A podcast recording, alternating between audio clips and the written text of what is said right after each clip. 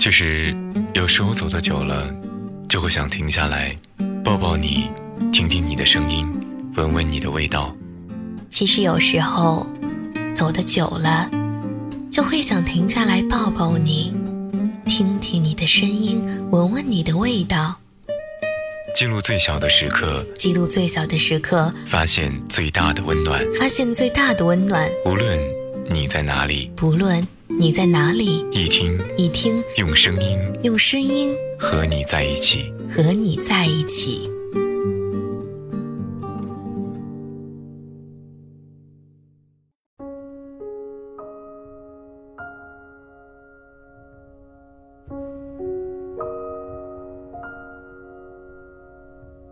每一栋楼，每一个回忆，每一个家，都应该相互陪伴。我认识的这个老人住在一栋老旧居民楼里。楼下，一个阿姨掏出钥匙打开了自行车。她说：“我们这里原来是工厂宿舍，附近都拆迁了。你要找的老人我知道，以前是个中学老师。”在阿姨的眼里，老人为人和气，但不善和人交流。经常一个人早上出去拎一点菜回来，然后一整天不出门。其他老人吃好晚饭会出来乘凉聊聊天儿，他没有，可能是找不到有共同话题的人吧。另一个买菜回来的阿姨说，老人心脏不好，好像还有糖尿病、高血压什么的。两个月前。他在外面摔过跤，更少出门了。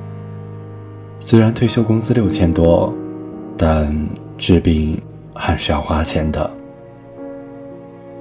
几个邻居说，老人住三楼，自从七几年搬进来以后，一直住在这里。零三年老伴儿走了以后，他就经常独居，最近几年也没跟他们说过什么话。他耳朵不灵，你敲门时要敲响一点。一位大妈热心地对我说：“走上楼，老人一头白发，精气神蛮足的。老人家里简陋得很，厨房熏得乌黑，过道墙面发黄，客厅也是卧室，摆了两张床，一张床睡觉，另一张床上。”摆了很多快递包裹，包裹有二十多个，全拆开了，都是保健品。老人说，卧室桌上也摆了十多种保健品，美国原装进口的，甘草口服液，好多好多。为什么要买这些？他们打电话过来，每天都打，把药品说得很好。感觉不买不行啊，而且我也想试试看到底有没有效果。老人说：“那吃了有效果吗？”我吃了大半年了，感觉没什么用。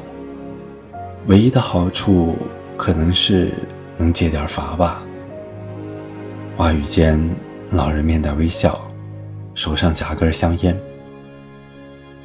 每天他估计抽二十多根香烟，一包也就八块多钱。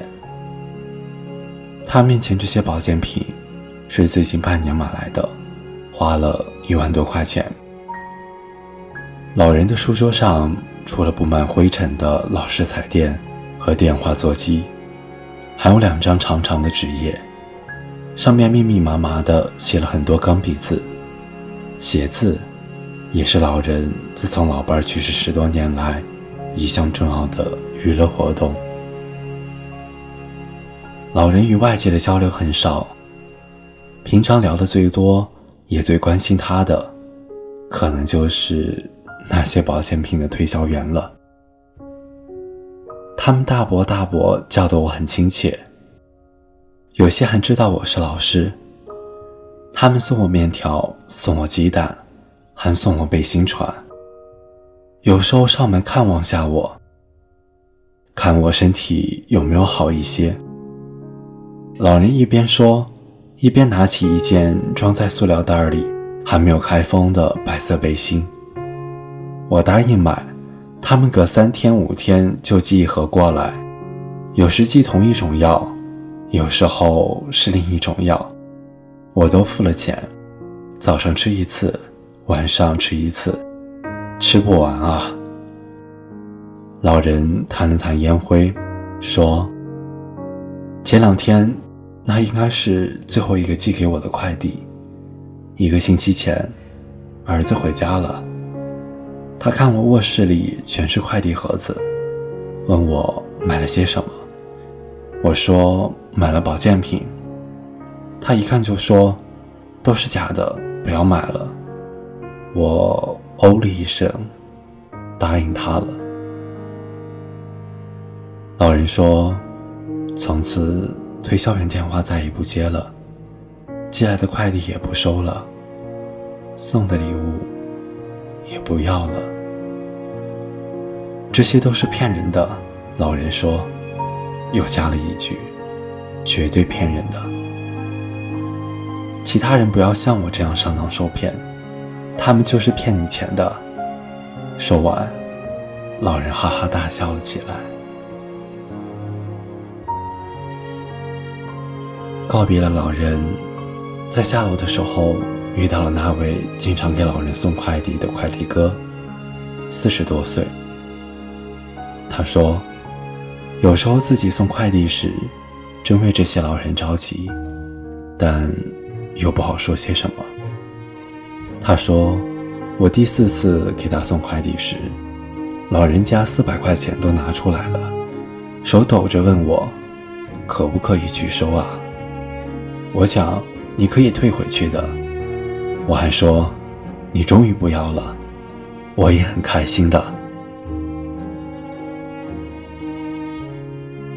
年少的时候，我们都觉得父母有些唠叨。”想摆脱什么？离家出走，没有一个人没想过。争吵、哭泣、埋怨。今天的我们，一步一步的远离着父母，远离着那个家。我们什么时候会回来？我们的父母什么时候不会变老？离家出走的我们，请不要忘了。正在变老的家。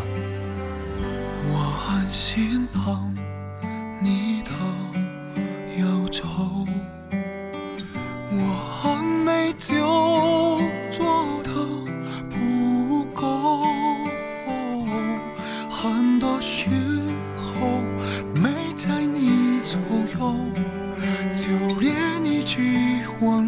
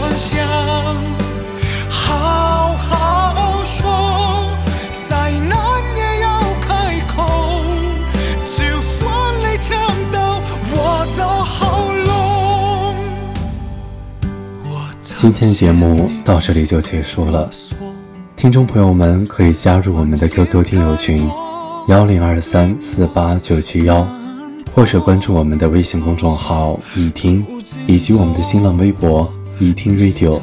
我是贝壳，期待与你的下次相遇。想